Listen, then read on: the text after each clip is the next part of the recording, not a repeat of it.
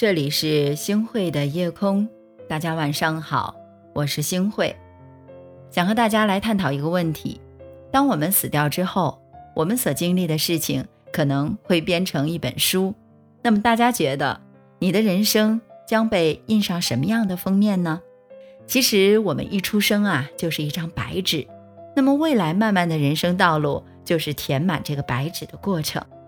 有些人历经了半生，仍然是一片苍白；而有些人呢，才步入社会就已经是五彩斑斓的了。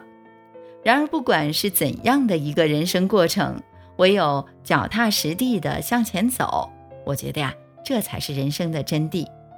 我们在人生路上跌跌撞撞，大家一定要记着一句话，就是“尽人事，以听天，无为日日”。谨慎而已。年过半生的你，或许越来越能够明白“尽人事，听天命”的意义了，能够明白很多事情是强求不来的。可却只有少数的人能懂得这后半句的意义。世间因果成败都有命中注定，可能最重要的还是人力的推进。就像物理学上经常说的，能量是守恒的。你用了多大的劲儿，那么世界呢就会回给你多大的力。有一些看起来已经是尘埃落定的事情，你的细微举动也可能会改变着既定的结局。《三国演义》当中的故事可以说大家都已经知道了，而当中的空城计，我相信大家更是如数家珍。空城计那一回当中，描写诸葛亮是怎么来安排这个句子中。有这样的一段话：果见孔明坐于城楼之上，笑容可掬，焚香操琴。左有一童子手捧宝剑，右有一童子手执竹苇。城门内外有二十余百姓低头洒扫，旁若无人。事实上，真正吓跑司马懿的不是诸葛亮。而是诸葛亮精心安排的这些细节，在很多人看来，一场注定落败的战局，却在诸葛亮的精心操持下，又变成了另一个结局。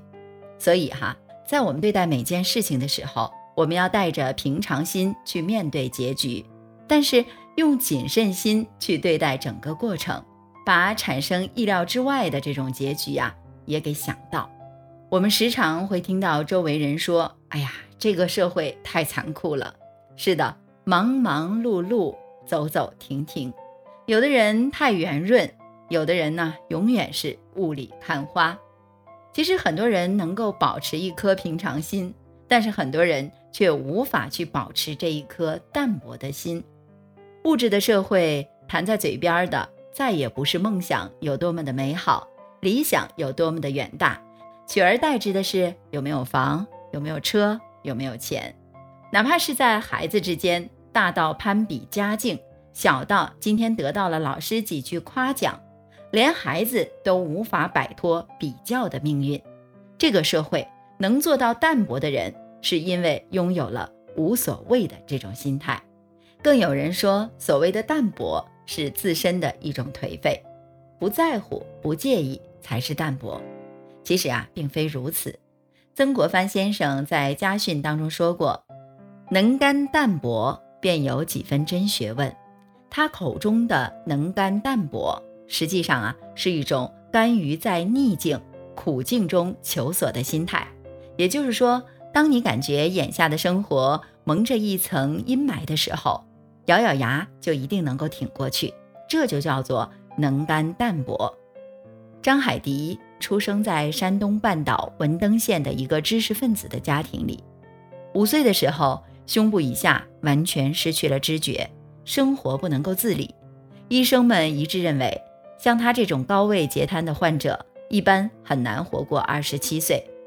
在死神的威逼下，张海迪意识到自己的生命也许不会太长久，他为没有更多的时间工作而难过，更加珍惜自己的分分秒秒。用勤奋的学习和工作延长了自己的生命。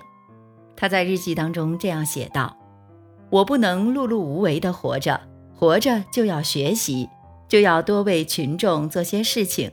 既然是颗流星，也要把光留给人间，把一切奉献给人民。在他人生当中的这十几年里，为群众治病就达到一万多人次。他还翻译了英国长篇的小说《海边诊所》。当他把这部书的译稿交给一个出版社的总编辑的时候，这位年过半百的老同志感动的流下了热泪，还热情地为这本书写了序言：“路在一个瘫痪姑娘的脚下延伸，病魔和疾病并没有把这位姑娘打倒，而是让她更加的坚强了。”是啊，逆境。就好比是洪流，逆流而上会发生什么样的后果呢？我相信这就是鱼跃龙门、收获成功的前兆吧。被急流冲散了，这就会默默无名，融到我们的历史当中去了。其实我们每个人都是一样的，我们能干这一时的籍籍无名、平凡淡泊，不停歇自己前进的步伐、奋斗的方向。也终有一日能够一鸣惊人的，亲爱的夜空的小伙伴们，我真心的希望大家永远都不要对自己说不行，放弃吧。没错，我们最大的敌人一直都是我们自己呀。不管当下有多苦，都把眼泪咽一咽，咱们勇敢大胆的向前走，加油，为自己，不为别人。来兮，雨洒狼血，拂袖行不滴路，战衣未曾卸。五斗归卷，难遮我愿。寻几处心浮云片，山高且远，溪水喧喧。感谢您收听今天的夜空。如果你特别喜欢的话，那就分享吧。你也可以在文末点一个再看，让我知道。晚安，好梦。竹明迎来堂前烟，闲来春意困枕。小伙粗傲手牵一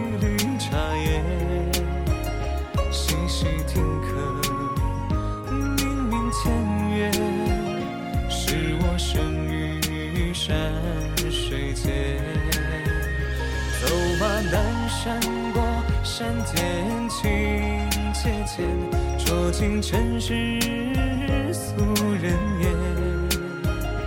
划船载酒，泛泛水中别有天。我欲乘风与水，光共恋。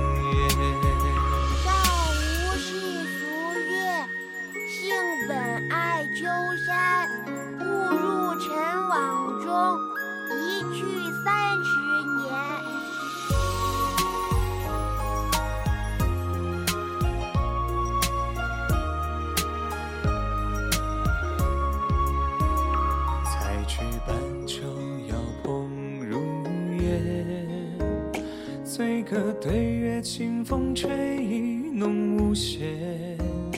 五柳当浮，看看诗篇。此心逍遥归原田。竹明迎来堂前燕，闲来春意困倦。小伙粗傲手牵一缕茶叶，细细听客。前缘，是我生于山水间。走马南山过山间清切切，酌尽尘世。